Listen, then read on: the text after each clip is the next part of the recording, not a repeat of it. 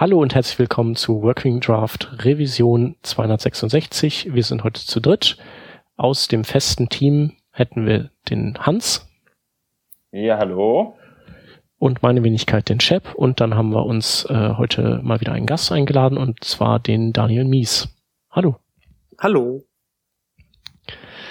Ähm, Daniel, du bist zum ersten Mal bei uns heute und ähm, ja, wie das so ist, wenn jemand zum ersten Mal bei uns ist, äh, wollen wir natürlich wissen, wer du bist, was du machst, wo du wohnst.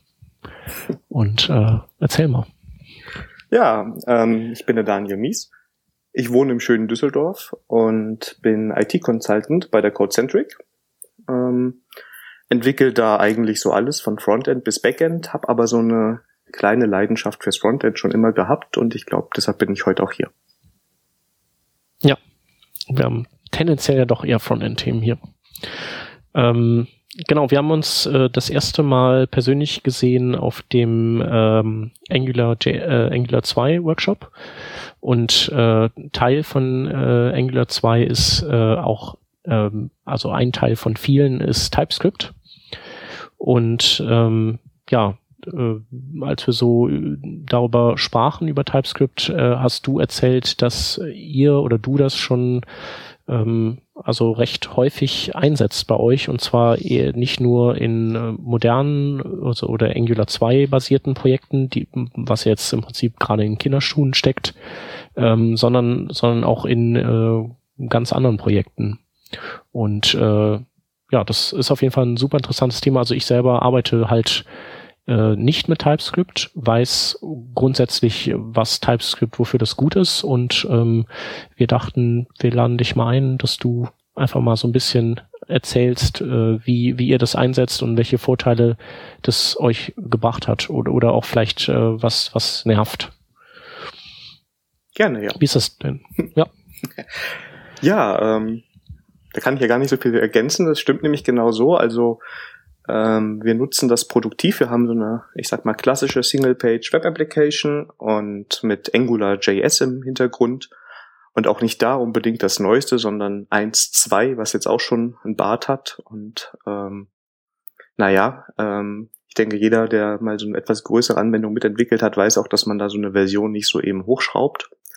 Und wir haben einen sehr großen Anteil JavaScript. Und ich glaube, viele von euch kennen auch so diese Angular JS-Anwendungen, wo Leute das Framework so ein bisschen verbiegen und alles, also die Codebasis vielleicht hier und da noch so ein bisschen optimierbar ist. Und ähm, da haben wir überlegt, was wir machen können und wie wir das verbessern können.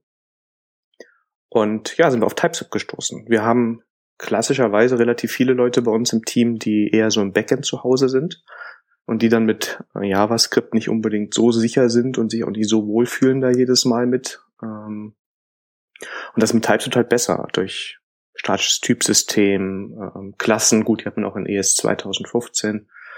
Ähm, ja, und kann dadurch eigentlich relativ gut ähm, arbeiten, auch in IDEs, auch in größeren Projekten über mehrere Dateien hinweg. Und das waren so die Punkte, wo wir gemerkt haben, dass uns das extrem hilft, ähm, unsere Anwendung möglichst modern zu entwickeln und zu bauen, auch wenn das Framework, das wir im Hintergrund verwenden, vielleicht nicht das aktuellste ist. Und ähm, wie ist das dann? Habt ihr habt ihr bestehende Anwendungen so, so rückwirkend äh, ver, vertypescriptisiert oder war das dann? Habt ihr äh, habt ihr neue Sachen mit alten Frameworks zwar gebaut, aber eben neue Projekte begonnen und und dann im Zuge dieses äh, neuen Setups dann TypeScript eingeführt? Genau, also wir machen das, dass wir die neuen Sachen auf jeden Fall in TypeScript entwickeln. Hat sich einfach etabliert, hat äh, hohe Akzeptanz in unserem Team und wenn wir jetzt an alte Features ran müssen, dann hängt es halt davon ab, wie viel wir daran machen müssen. Ja, wenn du nur eine Kleinigkeit irgendwo änderst, dann macht es keinen Sinn, einen kompletten äh, Controller und mehrere Services neu zu schreiben.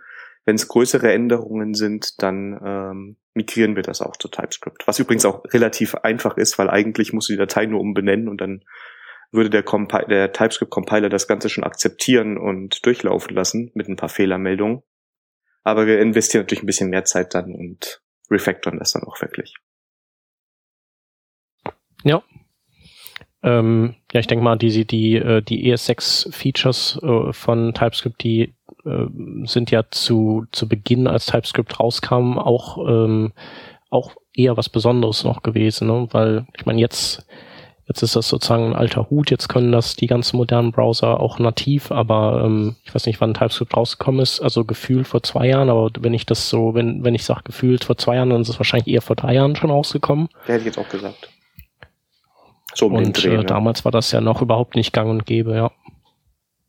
Ja, ja es ist irgendwie vergleichbar mit Babel. Ne? Also ich würde sagen, in jedem moderneren Projekt heute ist irgendein Transpiler oder irgendein Prozess sowieso unterwegs, der es dir erlaubt, jetzt moderneres JavaScript zu schreiben. Und der Unterschied TypeScript ES äh, 2015 ist jetzt wirklich nicht groß. Ne? Das Typsystem hast du, du hast Dekoratoren, die kommen, glaube ich, auch erst mit ES 2017 oder so. Mhm. Und oder so um den Dreh, also nicht aufs Jahr festnageln. Ne? Und ähm, den Rest hast du alles bekannte Sachen. Und du kannst einstellen, äh, wohin es transpiliert bzw. kompiliert wird, also ob du da ES5 oder ES6 haben möchtest. Das hängt natürlich davon ab, welche Browser du unterstützen willst. Mhm.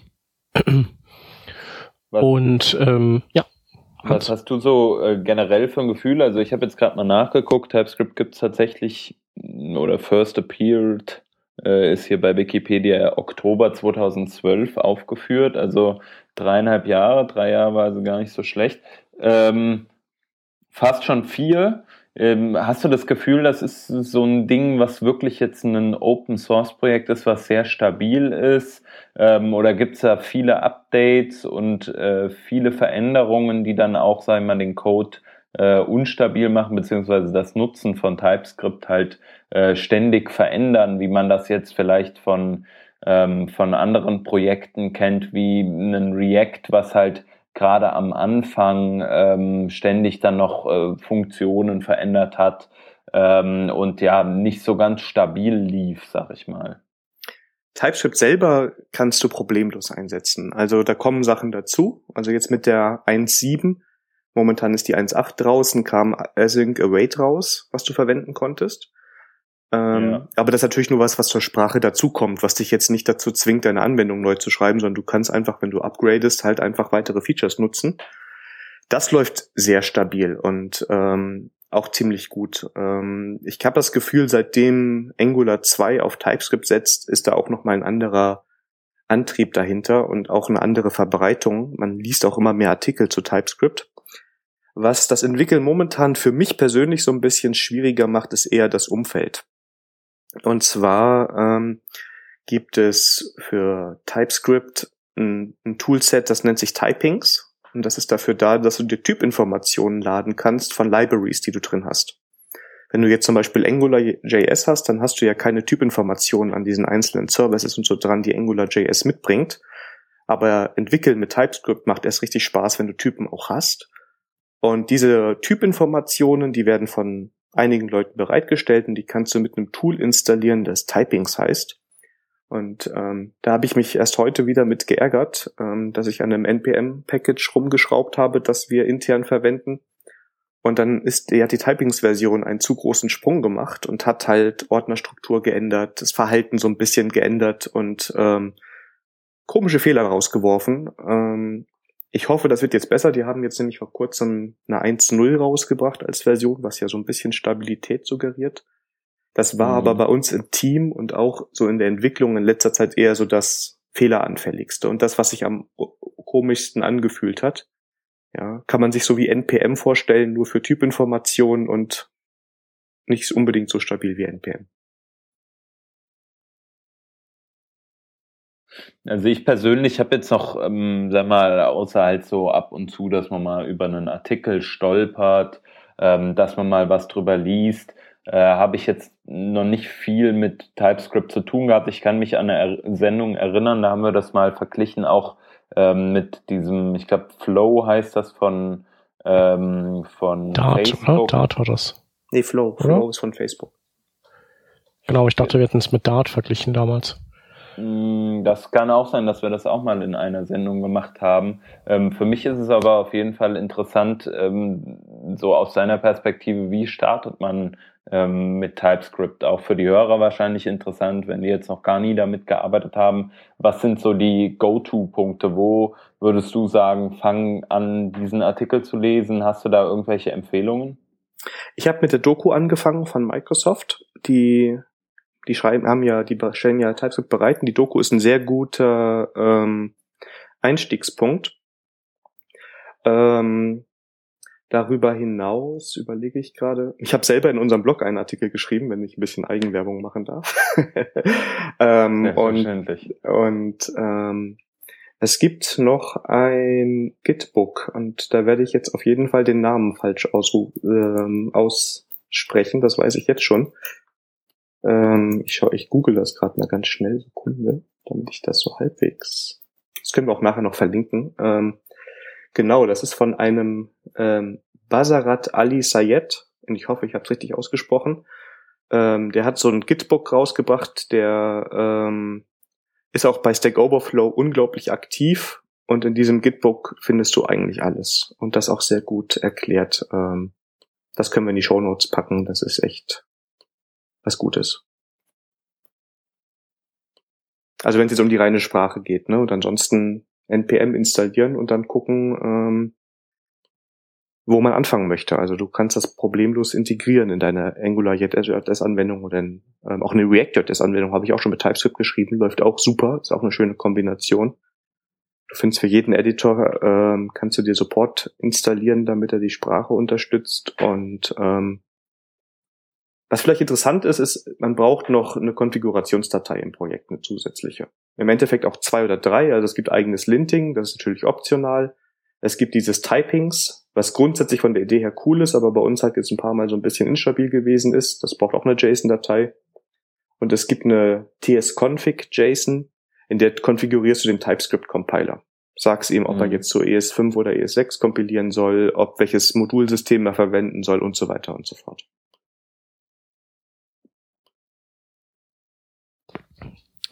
Und ähm, was, äh, also ich meine, äh, wir haben jetzt äh, so ein bisschen über, wir haben gesagt, äh, wir haben äh, Typen, äh, wir haben äh, Decorator und wir haben äh, ES6 beziehungsweise 7 Features. Ähm, Vielleicht äh, können wir noch mal ein bisschen erklären, was diese äh, Typings eigentlich sind. Also auch wenn das vielleicht einige Hörer wissen, aber manche wissen es vielleicht nicht. Und äh, auch wofür die Decorator gut sind und was, also so, wo, wo die Vorteile davon sind. Ja klar, also du hast bei TypeScript ein statisches Typsystem. Das heißt, wenn der Compiler drüber läuft, sagt er dir, wenn du in deinem Code einen Fehler machst, dass der Typ, den du dort zum Beispiel in einer äh, Funktion verwendest, ähm, dass das nicht passt. Ja, du sagst also, gibst, sagst, du definierst eine Methode, sagst, der Parameter ist ein String und du rufst es mit einer Number auf, dann sagt der Compiler dir, hier, das kann nicht sein, das ist ein Fehler. Ähm, er kompiliert es aber trotzdem zu JavaScript. Und wenn du dir das JavaScript, das gilt grundsätzlich für TypeScript, anguckst, sind diese Typinformationen auch alle verschwunden. Das heißt, wirklich, nachdem der Compiler dran war, ist es ganz normales JavaScript. Also der erste Vorteil, ganz klar, wenn du Funktionen definierst oder wenn du sonst ähm, Objekte definieren möchtest, gibst du diesen Typen und der Compiler achtet darauf, dass du diese einhältst. Und dadurch kriegst du halt bei der Entwicklung viele Vorteile. Du kriegst eine sehr gute Autovervollständigung. Und du sagst, das Objekt ist von meinem Typ Person zum Beispiel und dann hast du halt die Felder da, die da drin sind und die Methoden, die da dran sind, äh, verfügbar. Ähm, du hast Klassen, die hast du ja in ES6 auch. Du hast aber auch zusätzlich erstmal abstrakte Klassen. Diejenigen, die so aus dem Java-Umfeld ähm, kommen, die kennen das sicher. Also eine Klasse, die nicht konkret implementiert wird, aber wo andere Klassen von ableiten können und dann wiederverwenden können. Und ähm, du hast halt auch Interfaces. Und ein ganz praktisches Beispiel, was wir machen, ist, wenn wir so eine klassische Java EE-Anwendung haben mit einem REST-Interface, alle Typen, die dieses REST-Interface uns zur Verfügung stellt, von denen haben wir ein Interface bei uns im Code. Ja, und dann kannst du natürlich, wenn du jetzt so eine AngularJS-Ressource hast und sagst, okay, die gibt mir was von diesem Typ zurück, damit direkt arbeiten. Das heißt, du rufst die Ressource auf und bekommst ein Objekt von diesem Typ und hast im ganzen Workflow halt die richtigen Properties dafür.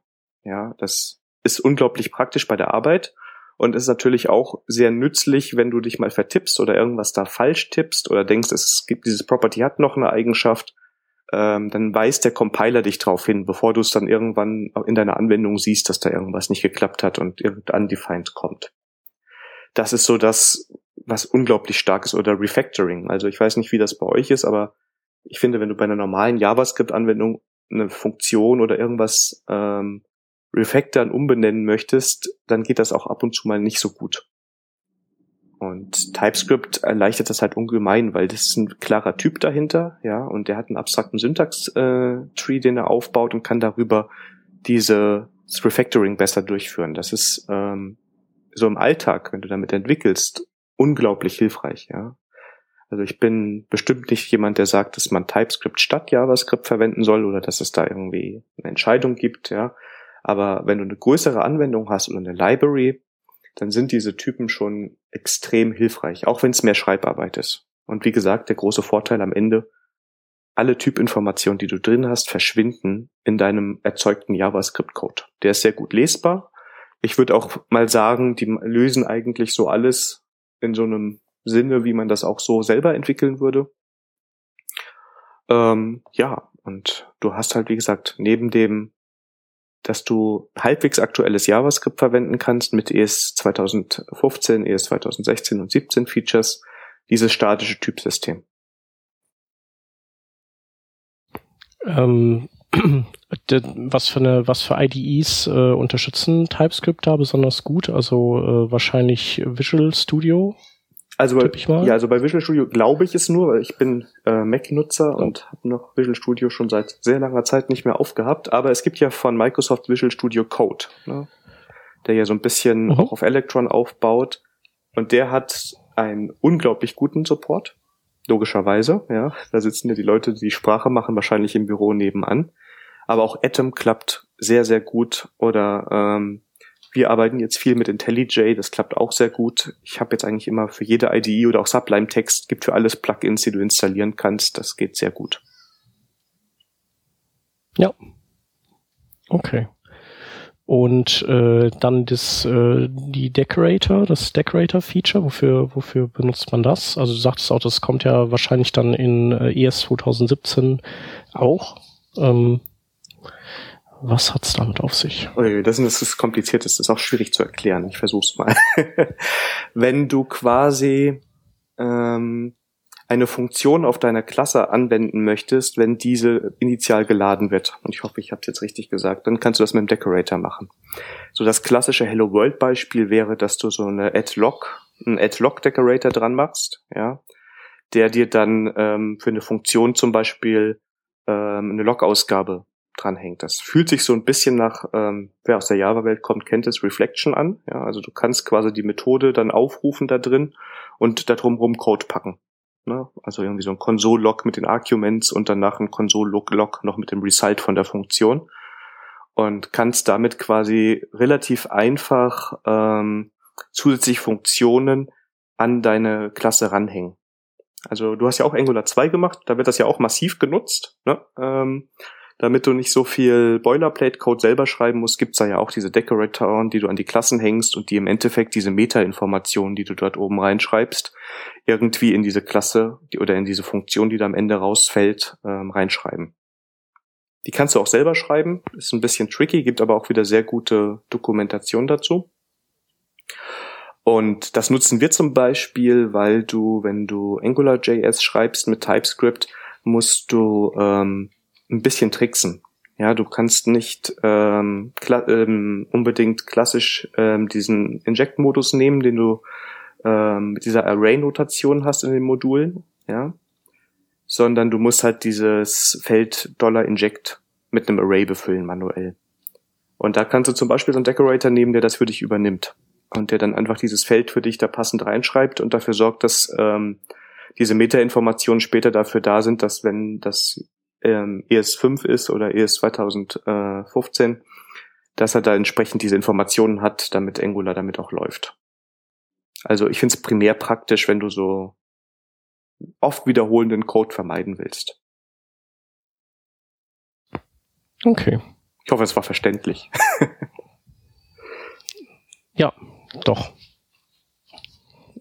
Ähm, ja, so Decorator gibt's so den, den Begriff hat man ja auch im, äh, ich glaube im, im Bereich Web Components kommt er ja auch vor und da, da hat er auch so eine ähnliche Funktion, dass du irgendwelche Sachen baust und dann wird da noch so ein bisschen äh, um jedes dieser Dinger DOM jedes Mal drumherum gebaut, dass du äh, einmal vorgibst. Also so, wenn das da benutzt wird, dann bau das und das noch da drum und dran und ähm, also klingt ziemlich ähnlich, nur halt für JavaScript.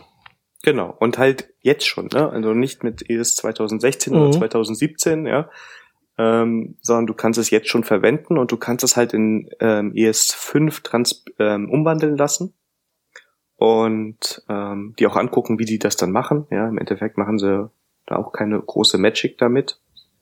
Und das ist halt schon ziemlich cool. Ähm, Gerade auch wenn du damit arbeiten möchtest. Mhm. Vielleicht habe ich das gerade verpasst. Der Transpiler von denen, äh, nutzt er irgendwelche Funktionen von Babel? Oder ähm, stecken die da irgendwie mit drin? So viel ich weiß nicht. Also jetzt begebe ich mich auf ganz dünnes Eis, aber die sprechen erstmal von einem Compiler. Ja, also sie sagen, es mhm. ist ein klassischer Compiler, der da diese Sprache umwandelt, der auch in TypeScript geschrieben ist. Von daher glaube ich, dass da von Babel nichts drin ist. Aber für dich als Nutzer fühlt es sich eigentlich genauso an. Also wir nutzen zum Beispiel Webpack ja. bei uns und jetzt nimmst du halt nicht den Babel Loader, sondern den TypeScript Loader. Und, ja klar, ähm, also von der Anwendung her wahrscheinlich ähm, exakt gleich. Du konfigurierst etwas und fertig ist es. Ne? Ja. Äh, wenn du die, die von den TypeScript-Machern hörst du halt öfters, dass die halt diesen Compiler extrem optimiert haben, dass der versucht, Codeänderungen zu erkennen und das bereits umgewandelte wieder zu verwenden. Da stecke ich aber auch nicht so tief drin. Ähm, da ist natürlich auch ein bisschen Marketing immer dabei von den Sprachen. Ne?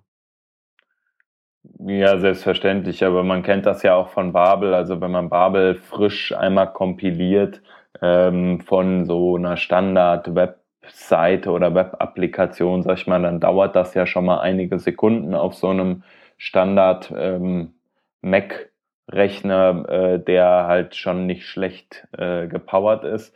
Aber ähm, wenn man dann irgendwie das Ganze watcht und die, äh, die Änderungen dann wirklich nur noch an den Teilen des Codes vorgenommen genommen werden müssen, die man wirklich auch angefasst hat in diesem Moment als Entwickler, äh, dann geht das ja schon schnell. Ich nehme an, dass ähnliche Mechanismen da auch im TypeScript-Compiler genutzt werden. Ähm, für mich als Nutzer ist es natürlich auch interessant zu wissen, wenn, ähm, ja, wenn die eine Seite, sag ich mal, wegfällt, sag ich mal, wenn sich jetzt Microsoft äh, dazu entscheiden würde, äh, TypeScript nicht weiter support, zu supporten, warum auch immer. Ähm, aber solche Moves gab es ja in den letzten oder in den letzten Jahren schon von größeren Firmen, äh, dass man dann trotzdem nicht dasteht als als also als hätte man nichts. Ne?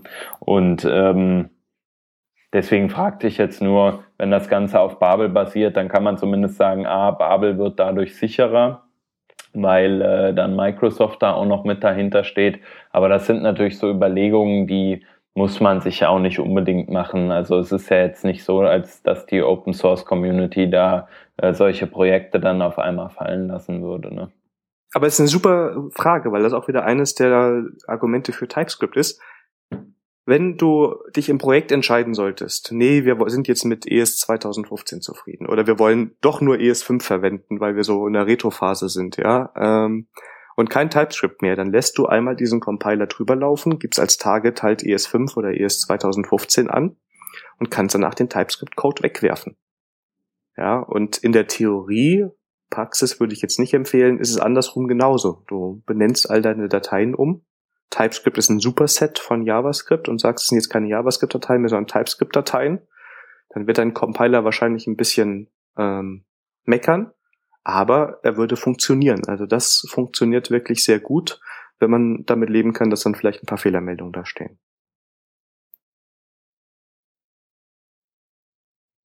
Ja, das ist, äh, denke ich, auch auf jeden Fall eine gute Sache. Also, ich weiß jetzt nicht, bei euch ähm, ist es ja auch so, ihr habt ja, glaube ich, auch einige größere Kunden, bei denen ihr dann Consulting betreibt und die legen wahrscheinlich auch Wert darauf, dass, dass das Ganze zukunftsfähig ist, gerade wenn man halt aus der Industrie kommt. So ist zumindest meine Erfahrung äh, der letzten Jahre, sagt man da schon, wir wollen da jetzt nicht auf Technologien setzen, die nicht Hand und Fuß haben, gerade äh, wenn die IT-Abteilungen dann sehen oder die äh, Leiter dann sehen, entsprechend hier ähm, ist etwas, das wird von Microsoft supported, da das verstehen die Leute, die bei uns eventuell auch Java oder C Sharp schreiben, sehr gut und die kommen damit sehr gut klar, dann sind die auch da offener, sage ich mal, eine, eine One-Pager oder so eine Single-Page äh, Application zu machen, die halt entsprechend ähm, ähm, dann die Daten sich nur noch asynchron holt und komplett auf JavaScript basiert, als wenn man da,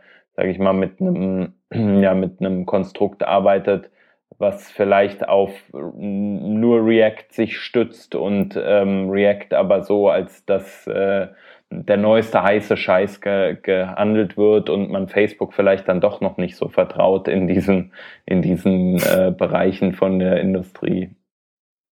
Ich weiß nicht, ja, was ist ne? da deine Erfahrung?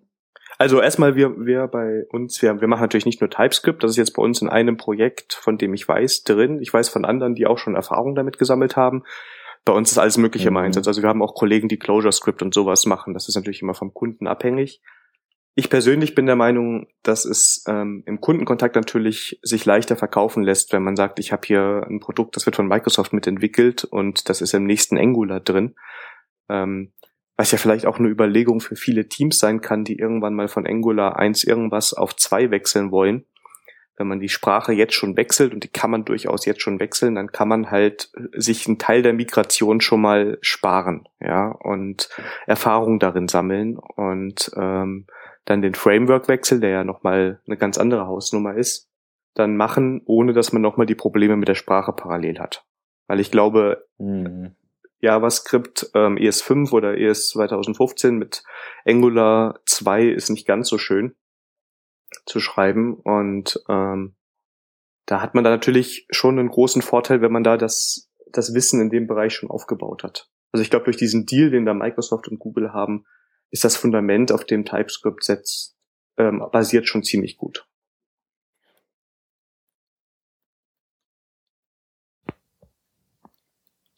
Ich habe äh, eben noch mal gegoogelt äh, nach TypeScript einfach mal so interessehalber, was ich da noch so drüber finde und äh, habe jetzt noch ausgegraben, dass dass du mit TypeScript auch ähm, äh, ja externe Module laden kannst, also so äh, ein ein ein Loader-System gibt's da auch oder ein ein File-Loader-System, das dann auf AMD oder CommonJS stützt. Genau, ja, habe ich schon ganz vergessen zu erwähnen, ja. Nutzen wir ganz exis extrem. Ist ja, ist, ist ja. auch Ja, ist ja auch gut, dass es das gibt, ne? Also weil äh, da hört das ja beim beim beim äh, bei ES6 momentan noch auf, ne? Eben. Das, ja. Äh, so, ja, Module oder man kann Dinge importieren, aber wie man das jetzt irgendwie alles zusammenbringt, das wird halt nicht definiert. Und äh, Genau, ansonsten hatte ich nochmal geguckt, was das nächste TypeScript so an Features bringt, aber es ist, man, man hat so schon das Gefühl, das ist im Prinzip mehr oder minder ausentwickelt, ne?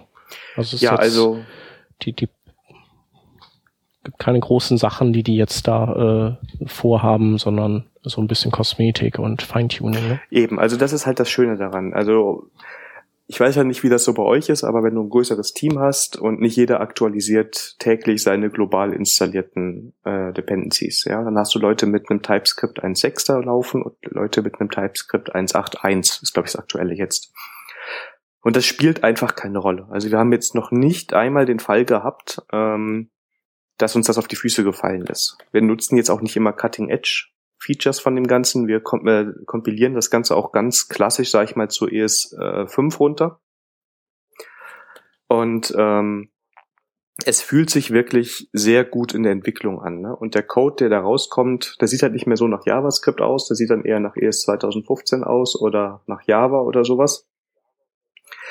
Aber der ist sehr strukturiert, der lässt sich gut lesen. Also das ist ein ganz tolle Entwicklererfahrung. Also wenn ihr mal an einem größeren Projekt mit dran seid, kann ich euch echt nur empfehlen, das mal einzubauen.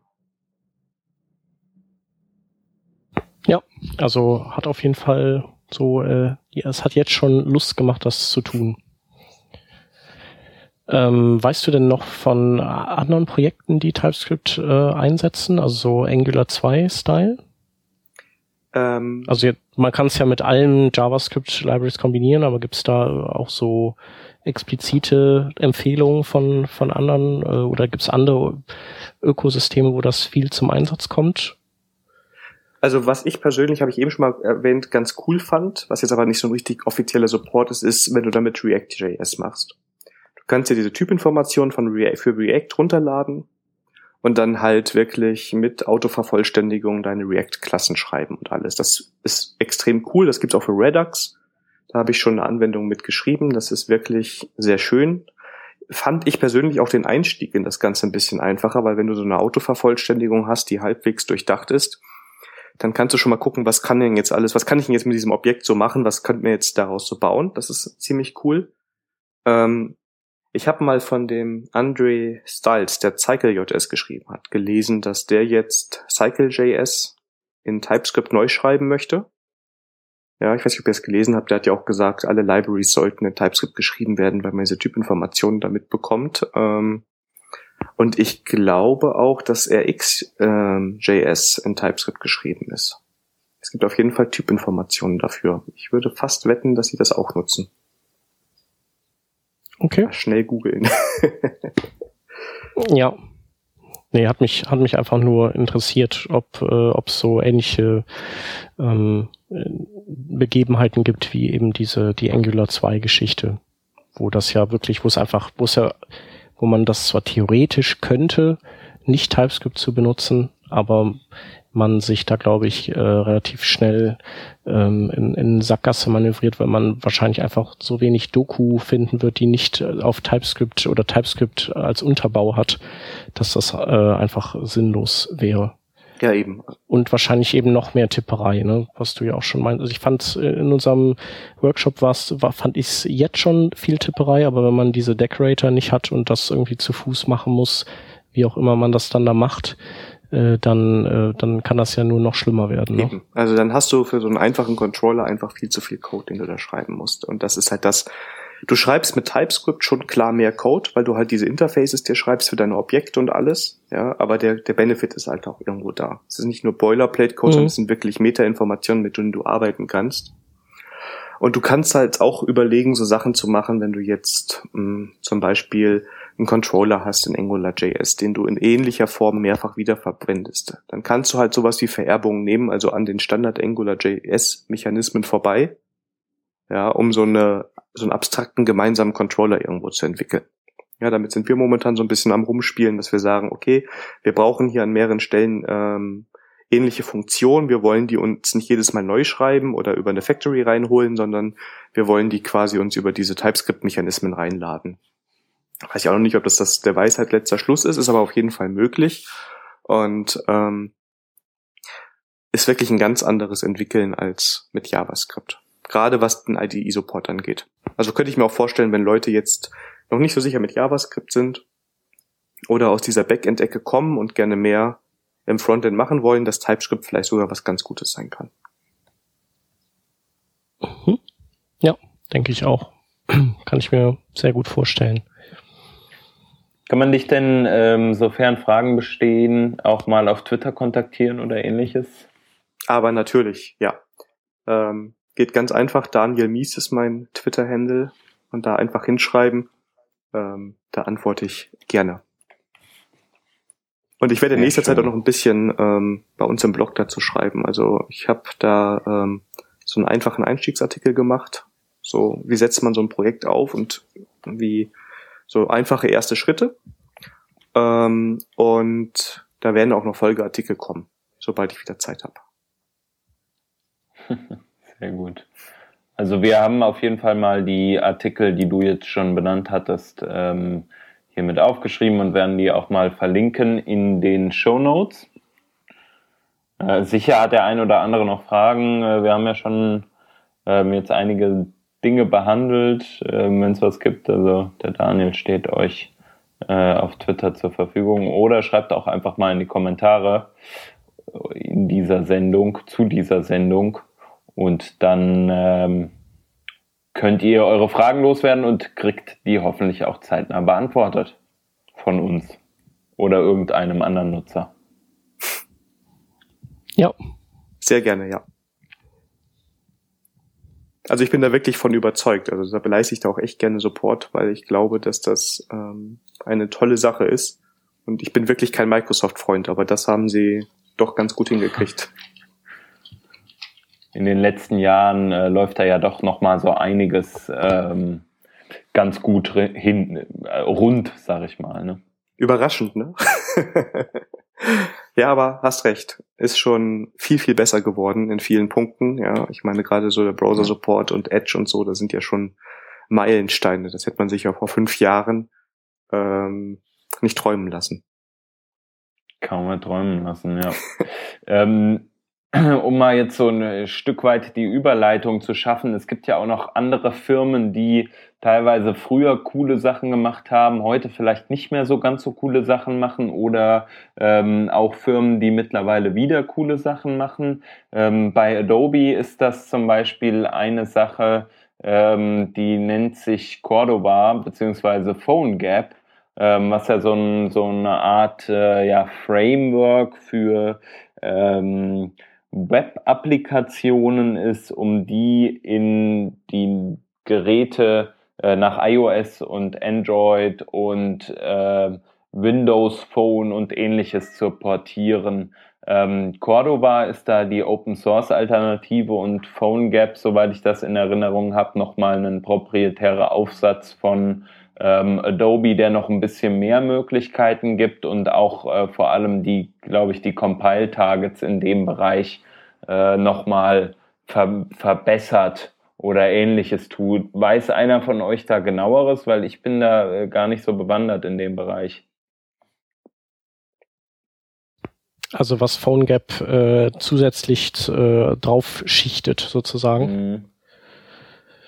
Also in erster Linie ist es halt, äh, also kannst du damit auf allen Plattformen auch die, auch so gewisse Hardware-Komponenten ansteuern.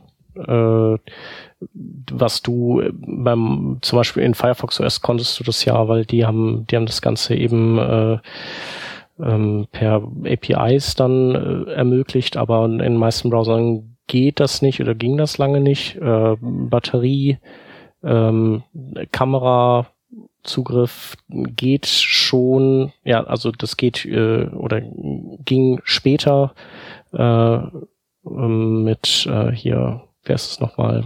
Get User Media und, und auch diesem, dem File Upload dann auf mobilen Devices, wo man dann dieses Accept Attribut setzt, ähm, ähm, ja, Gyroskop äh, und dann eben auch so Sachen wie äh, Datei, Systemzugriff, was, was ja Browser ähm, stark regulieren aus Sicherheitsgründen.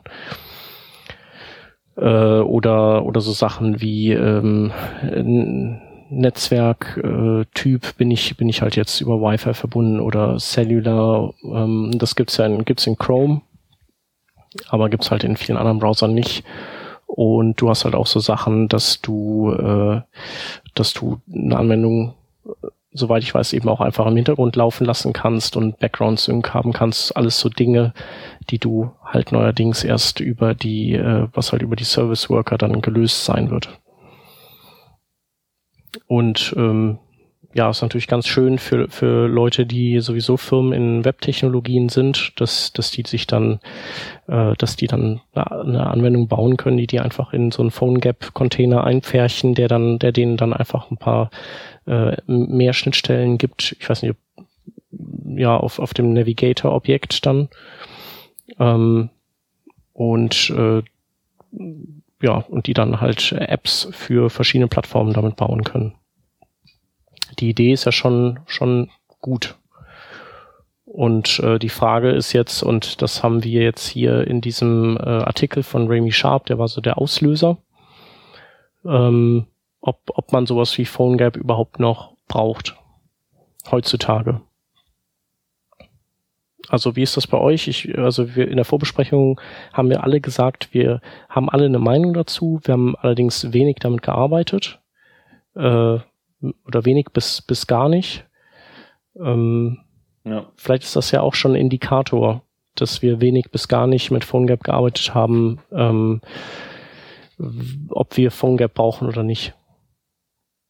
Oder? Ja. Woran, woran liegt es, vielleicht, dass ihr das bisher nicht benutzt habt? Vielleicht fange ich mal an. Also ich weiß noch, ich habe vor einigen Jahren, bestimmt schon vier, vier Jahre her oder so, habe ich mal ähm, für, einen, für ein kleines Start-up eine Applikation entwickelt, die dann mit PhoneGap compiled wurde und da praktisch dann äh, im, im Apple Store und über den Google oder vor allem im Apple Store vertrieben werden sollte. Im Moment gibt's immer wieder bei mir auch da im Projekt, in dem ich aktuell bin, äh, die Diskussion, ob, ähm, ob man halt auch mal Applikationen fürs Handy baut oder für, für ein iPad oder so. Ähm, oder auch mal für einen TV.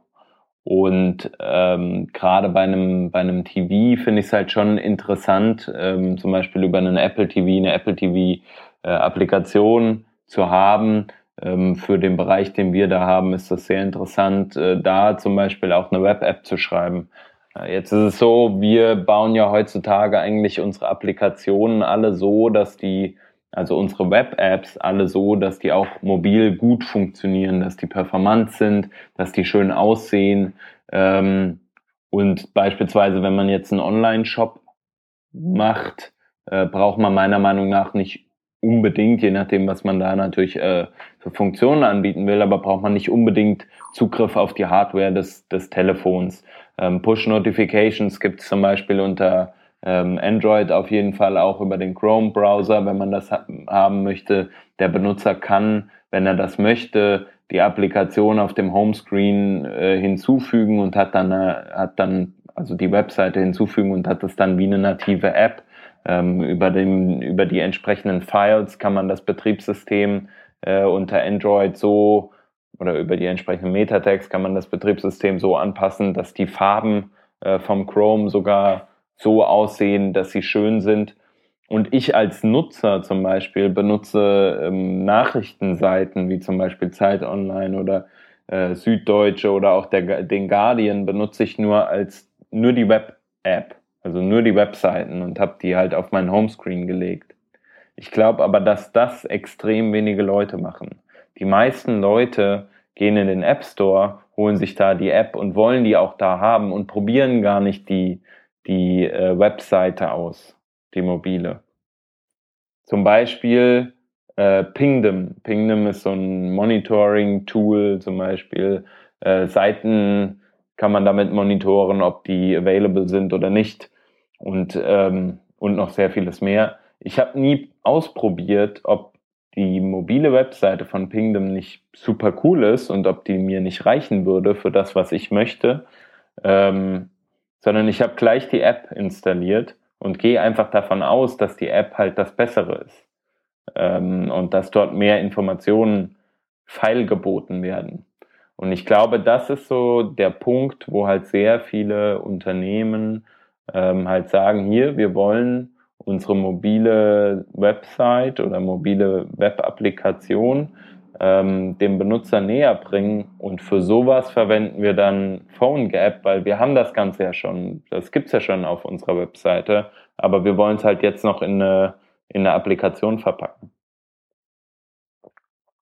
Also ich habe ja auch schon in der Vorbesprechung gesagt, ich habe keine fundierte Meinung dazu. Ne? Also ich habe auch mal vor Jahren damit so privat rumgespielt ich habe persönlich das Gefühl, dass immer mehr sich dafür entscheiden, es nativ entwickeln zu lassen, weil es auch immer mehr Entwickler gibt, die Android oder iOS entwickeln können. Und ich persönlich wünsche mir ja, dass es gar nicht notwendig ist. Ja, also wenn man jetzt sich zum Beispiel mal die mobile Seite von Twitter anguckt, was die gebaut haben, was du da alles im, äh, im Browser machen kannst, wie super sich das anfühlt, dann kannst du ja schon verdammt viel ähm, im Web machen. Und ich glaube, die Anbieter sind ja selber schuld, wenn sie da ihre App promoten. Also ich bin mir sicher, wenn jetzt ein Nutzer auf ähm, Spiegel oder Zeit geht und sagt, hey, ähm, was ist denn hier los und wird darauf hingewiesen, dass er jetzt diese Web-App installieren kann, dann würde er das schon machen. Ähm, Voraussetzung wäre halt, dass alle Hersteller so ein bisschen den Fokus drauf legen. Ja, Google macht das, Chrome ist auf jeden Fall cool. Ähm, bei Apple bin ich so ein bisschen skeptisch, weil eigentlich wollen die ja ähm, die Apps verbreitet haben und die Nutzer mit den Apps nutzen. Und ähm, von daher haben die dann nicht so diesen, diesen Antrieb dahinter. Ja, das ist halt. Aber eigentlich wäre es schön, oder? Wenn wir nur noch Web-Anwendungen nativ entwickeln könnten und dann würde das super funktionieren und wie sich wie eine App anfühlen. Ich finde, das wäre so ein bisschen der Traum und dann bräuchte man ähm, die Phone Gap und so nicht mehr. Ich glaube, da sind wir ja auch gar nicht so weit weg von. Also natürlich normalisiert PhoneGap so jQuery-Style über die verschiedenen äh, Levels, die, die die Browser diesbezüglich bieten, äh, so, so hinweg. Also da weißt du dann so, du kriegst in allen, auf allen Plattformen alles, was du brauchst und nicht nur in, auf einer. Aber ich glaube, es gibt halt so ein paar Sachen, die sind, die sind noch ungelöst. Zum Beispiel, also was ist, wenn du, äh, wenn du mit einer App Geld verdienen willst? Da, also, oder mit, mit deinem Ding Geld verdienen willst, dann, äh, du, du kannst halt eine Webseite selbst nicht verkaufen, den Zugang dazu. Ähm, und ähm, genau, das, das ist das eine und das andere ist halt auch die, äh, die Entdeckbarkeit oder dieses Konzept von den Stores ist halt schon auch nicht schlecht. Also du, du guckst halt da ab und zu mal rein und schaust, was gibt's an, an neuen Apps oder Spielchen oder irgendwas, was dich interessiert und ähm, kriegst eben dieses, hast so kuratierte Inhalte und kriegst Dinge angeboten, auch basierend auf dem, was du schon bisher benutzt hast und so, das ist auch noch so, so eine Sache, die den Webanwendungen fehlt. Also so ein Store-System, das alle unterstützen und das auch jeder verstanden hat. Ja, ich glaube, ich, ich glaube, da hat ja auch damals dann Firefox versucht anzusetzen mit so einem offiziellen Store ähm, für, für ja, Apps sozusagen, ähm, aber für Web-Apps ja. halt äh, anzusetzen. Ähm, ja, ich weiß nicht, wie sich. Genau, aber die hatten auch keine kostenpflichtigen Apps da. Das, ja. Also das war auch so ein ungelöstes Problem bei denen. Ja. Also du konntest halt deine App da zwar drin haben, aber die, du konntest die eben nicht hinter so eine Paywall legen, weil, weil es halt nicht ging, weil es ja eigentlich, eigentlich war es ja nur eine Webseite, die mit äh, Metadaten angereichert war. Ja. Ähm, und für sowas ist halt dann so ein, so ein Ding wie PhoneGap dann doch eine Krücke. Also was ich gehört habe, wo viele wohl Probleme haben mit PhoneGap, sind so diese letzten fünf Prozent der Entwicklung. Ja, in der Theorie hört es sich ja gut an, dass du eine Sache entwickelst und dann kannst du es auf allen Plattformen veröffentlichen. Aber da gibt's ja auch immer wieder Anpassungsaufwände. Ja, also ich meine, eine iOS-App sieht anders aus als eine Android-App. Da muss man natürlich auch abwägen, ob das überhaupt Sinn macht, dann wirklich ähm, mit so einem Tooling zu gehen. Aber wie gesagt, alles nur unfundierte Meinungen, ja. Ja, ich denke, du wirst natürlich auch weiterhin mit Browser-Bugs zu tun haben, weil die ja letztendlich auch nur eine WebView benutzen äh, von, von der Plattform, die also ist ja eigentlich nur eine, eine Hülle mit APIs und innen drin eine, eine WebView. So glaube ich, ist es. Und äh, dementsprechend, äh, also vor allem auf auf iOS muss es ja so sein, die, die erlauben ja sowieso keine andere Rendering-Engine als äh, Safari und dann hast du schon zwar einen Code, aber letztendlich ähm, musst du auch da dann äh, gegen die ganzen Browser Bugs so ein bisschen kämpfen. Und ich glaube auch, also ich habe schon oft gehört, dass das am Ende dann doch so ein bisschen an der äh, Flüssigkeit und der Performance und so dem Finish und äh, solchen Dingen scheitert. Also dass man einfach das nicht schafft, äh, was so schön laufen zu haben, wie wenn es nativ entwickelt wurde. Ja, das habe ich auch schon gehört, ja. Genau, ansonsten, ich hatte eigentlich äh, bisher, also so mein größter Bedarf war eigentlich bisher nur, ähm, dass ich, ich hätte halt gerne irgendwie sowas wie äh, Push-Notifications, Background-Sync und so Sachen. Und da, das wäre noch so, so eine Sache gewesen, wo, wo ich dann oder wo ich auch schon schwer überlegt habe, ob ich äh, einen PhoneGap-Ableger von irgendwas lieber bauen soll als, als eine Seite. Weil ich finde halt an der Seite blöd, die, äh, wenn du die verlässt, wenn du das Tab wechselst oder so, dann kann die sich nicht mehr, kann die nicht mehr kommunizieren, sich nicht mehr abgleichen im Hintergrund. Und äh, manchmal wäre das halt gut, auch gerade gerade so in Bezug auf, äh, wenn du so offline äh, First Sachen baust. Ich meine, Offline First ist ja immer super, wenn, wenn du nur konsumierst, aber was ist, wenn du Dinge baust, die, wo, wo du interagierst? dann ähm, hast du vielleicht irgendeine Interaktion gemacht, aber warst gerade offline und die ist dann, liegt dann auf Halde. Und die, die ist halt noch nicht rausgegangen. Und äh, was machst du dann im Browser? Sagst du dann dem User, das hat jetzt nicht geklappt und jetzt bitte starr auf dieses Browser-Tab drauf, bis wir dir sagen, dass es funktioniert hat. Das ist halt blöd. Also ich finde, das muss dann so sein, so hat nicht geklappt, aber mach einfach weiter und äh, sobald wir wieder, sobald wir merken, dass Internetverbindung da ist, regeln wir das. Und das geht halt nicht. Und ähm, das, das geht halt bei einer, einer App kann das. Also wenn ich in Facebook irgendwas ähm, poste und, ähm, und, und ich habe halt keinen Empfang, dann, äh, dann ist das halt nicht schlimm. Dann gehe ich, geh ich raus, habe wieder Empfang und Facebook macht das einfach im Hintergrund. Funktioniert super. Und, und das gibt's halt im Web auch noch nicht. Ja. Aber ansonsten denke ich, ähm, sind die Anwendungsfälle so in der Praxis relativ begrenzt. Ich wüsste jetzt auch gerade nicht, ob ich eine PhoneGap-App installiert habe bei mir auf meinen Geräten. Also ob es da irgendeine halbwegs große App gibt, die da drauf setzt. Ähm, also ob es da wirklich große Beispiele gibt. Mhm. Ja, oder die ist äh, so gut getarnt, dass du es nicht, nicht merkst. Äh, äh, was ist denn hier? Popular Phone Gap. Also es gab ja mal ähm, jetzt nicht eventuell Phone Gap, aber dann mit einem eigenen Aufsatz kompiliert ähm, Facebook, die das ja früher mal gemacht haben, die halt gesagt haben, wir machen ähm, HTML5-Applikationen und heute setzen die ja auf das React Native und das ist äh, meiner Meinung nach auch eventuell so ein Stück weit ein Nachfolger zu dem zu dem oder so, so ein bisschen so ein Ablöser von dem, was jetzt PhoneGap macht. Ähm, denn React Native kannst du ja auch praktisch mit React dann deine Komponenten nutzen, deine Applikation schreiben und kompilierst das dann nachher in die unterschiedlichen ähm, Browser, äh, äh, Entschuldigung, äh, Operating Systems rein. Äh, da kenne ich mich jetzt aber im Einzelnen auch nicht aus, wie das, wie das dann genau funktioniert. Ja, also ich fand React Native, ich habe ein bisschen damit rumgespielt, ziemlich cool vom Entwicklungs, vom Aufwand her. Ja, also du startest die App, du brauchst dann noch Xcode und alles, damit er die starten kann, aber dann hast du einen Browser-Refresh bei der Entwicklung in deinem Simulator, was unglaublich cool ist. Ähm, jeder, der Apps entwickelt, kennt das. Man macht eine kleine Änderung, da muss man alles nochmal kompilieren. Und du hast halt diese Wiederverwendbarkeit und auch gerade zwischen iOS und Android, ja. Du kannst auch in dem System abfragen, was du gerade machst, ob du Android oder iOS machst und dementsprechend das User Interface anders zusammenbauen.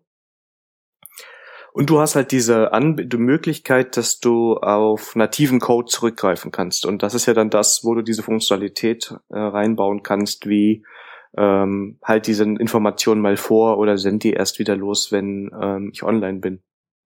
Ich glaube auch, dass das ähm, ziemlich viel Potenzial hat in der Zukunft und dass das vielleicht ähm, auch eine Chance hat, sich da nochmal stärker zu verbreiten. Mit Angular 2 gibt's doch auch irgendwas in diese Richtung, wenn ich das richtig weiß, oder? Wollten die eigentlich auch auf die Geräte? Ähm, Shep, weißt du da was? Ich glaube, die wollen dieses, äh, die wollen Electron auch unterstützen, soweit ich weiß, und dann eben Großteil in dem in dem Node-Prozess äh, dann auslagern. Also die machen, die haben ja irgend so ein die, die haben sich ja, äh, die, die haben sozusagen äh, das äh, User Interface entkoppelt von der Logik und dadurch kannst du die Logik eben in Webworker packen, kannst die aber auch eben in, in Node-Prozess rein äh, schieben und äh, der und dann hast du halt einen leichtgewichtigen UI äh, Thread. Ich glaube, so ist das geplant. Und ich glaube noch mit Ionic, ne, dem Framework. Das gibt's ja auch, was ja auch in diese Richtung geht. Ich glaube, genau. das ist auch ähm, Angular-based. Genau. Und die wollten auch, äh, da gab es jetzt auf der Google I.O. nochmal einen kleinen Vortrag, ähm, die wollen, glaube ich, auch sowas wie React Native als, als Ziel. Das, das planen die ja auch. Aber die, die wollen total viel. Also es ist auch total schön, das, das alles zu hören, was die da alles auf dem Schirm haben und machen wollen. Andererseits ist es aber auch so, ey, ja, es äh, krasse ist auch ein bisschen viel. Jetzt guckt erstmal, dass ihr so die Sachen alle zusammenkriegt. Ja, das ist doch dieser, ist doch genau dieser Unterschied, wie ähm, wenn du zwischen Angular und React jetzt gehst, ne? Dass man sieht, bei AngularJS bekommst du alles out of the box, ja, kannst die Services nutzen, ja, hast das komplette Ökosystem.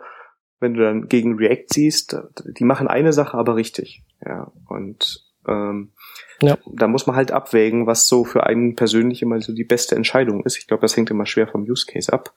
Aber wenn ich jetzt das jetzt sehe, was sie da alles planen und machen, muss man natürlich mal schauen, was davon später wirklich ähm, brauchbar ist. Ne?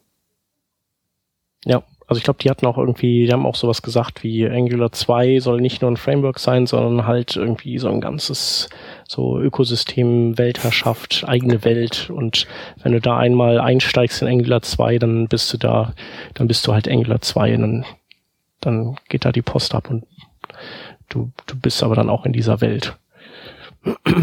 mal sehen, ja. Ich, äh, ich, ich guck mir das erstmal alles Geht an. Mir auch so. Ich beobachte das so vom, vom Rand des Spielfelds und, und, und schau mal, wo das sich alles hin entwickelt. Genau. Startest erstmal mit TypeScript und dann kann man immer noch. ja, genau. Genau, genau. Das, das ist doch erstmal, das ist doch erstmal überschaubar und äh, gut und sinnvoll und äh, ja, und bewährt anscheinend auch. Ähm, habt ihr Lust, noch zwei Links zu machen? Sehr gerne. Dann würde ich nämlich mit dem ersten Mal starten. Und zwar ähm, ist es ein Artikel, äh, der sich mit der CSS Textline, mit dem CSS Textline Spacing beschäftigt, also Line Hate und äh, alles, was mit der Anordnung des Textes innerhalb seiner äh, einer, einer Laufzeile ähm, angeht, äh, Durchschüsse, ähm, äh, Baseline und äh, wie die Browser das eben berechnen. So, ich denke, da sind ja auch bestimmt einige Unklarheiten da für manche Leute. Man justiert halt vor sich hin und macht dann vielleicht die, die Line-Hate mal hier ein bisschen so und dann wieder ein bisschen anders. Ähm, und vielleicht äh, erklären sich da ein paar Sachen und man kann also ein bisschen, ähm, bisschen gezielter das nächste Mal rangehen. Und der zweite Link, der ist, äh, oder zweite und, und letzte Link, der ist von dir, Daniel. Ja, genau. Ist ein bisschen Werbung.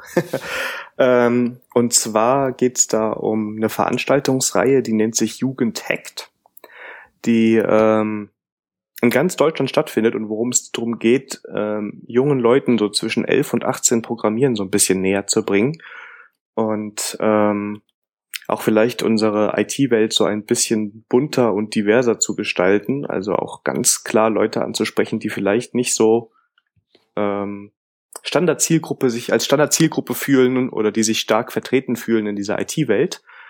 Und dafür ist das eine Veranstaltungsreihe. Ähm, die ist jetzt am 10., vom 10. bis 12. Juni in Hamburg, Ulm und Köln und vom 17. bis 19. Juni in Dresden ist wahrscheinlich ein bisschen knapp für die, die es interessiert. Aber die findet regelmäßig statt. Und da kann ich jedem, der jetzt ein bisschen jünger ist oder sehr junge Leute kennt, nur empfehlen, ähm, den mal da mal ein bisschen Werbung für zu machen oder da mal hinzugehen.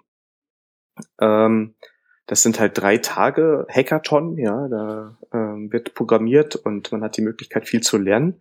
Und diejenigen von den Hörern, die jetzt schon so ein bisschen mehr Ahnung haben und da ein bisschen fundierter sind und die auch finden, dass man jungen Leuten so ein bisschen den Einstieg erleichtern sollte, ähm, da würde ich mich freuen, wenn die auch mal zu so einem Event kommen und da als Mentor sind. Also ich bin da vom 10. bis 12. Juni in Köln betreue da so eine Gruppe und hoffe, die Jugendlichen machen mir nicht zu viel vor. Ja, ich habe aber schon gehört, da sind schon ganz schön Fitte dabei. Und ähm, ja, würde mich freuen, da auch mal ein paar von den Hörern zu treffen in einer der nächsten Veranstaltungen. Und jetzt in Köln könnte man da auch spontan als Mentor noch einspringen? Äh, ich glaube, das ist ein bisschen zu knapp. Also wenn man unbedingt wollte, kann man sich mal schnell melden und dann können wir gucken. Aber ähm, ich glaube, am besten zur nächsten Veranstaltung. Ne? Jugendhackt.de, einfach mal ja. drauf gucken. Ähm, da gibt es auch unglaublich ja. viele tolle Projekte, was die gemacht haben. Ähm, ja. Sehr schön. Werden wir verlinken. Werden wir auf jeden Fall tun. Ja, war doch eine schöne, schöne Revision. Auf wieder. jeden Fall, Daniel, das war sehr nett, dass du da warst und uns so viele tolle Sachen erzählt hast, gerade über TypeScript. Ähm, ja, Dankeschön. Ja, danke, dass ich da sein durfte. War mein erster Podcast. Ähm, hat mich riesig gefreut. Ich komme auch gerne wieder und ich höre natürlich auch weiterhin gerne zu. Das hören wir Sehr gerne. cool. Sehr schön. Vielen Dank. Dann danke fürs Zuhören und bis nächste Woche. Ciao.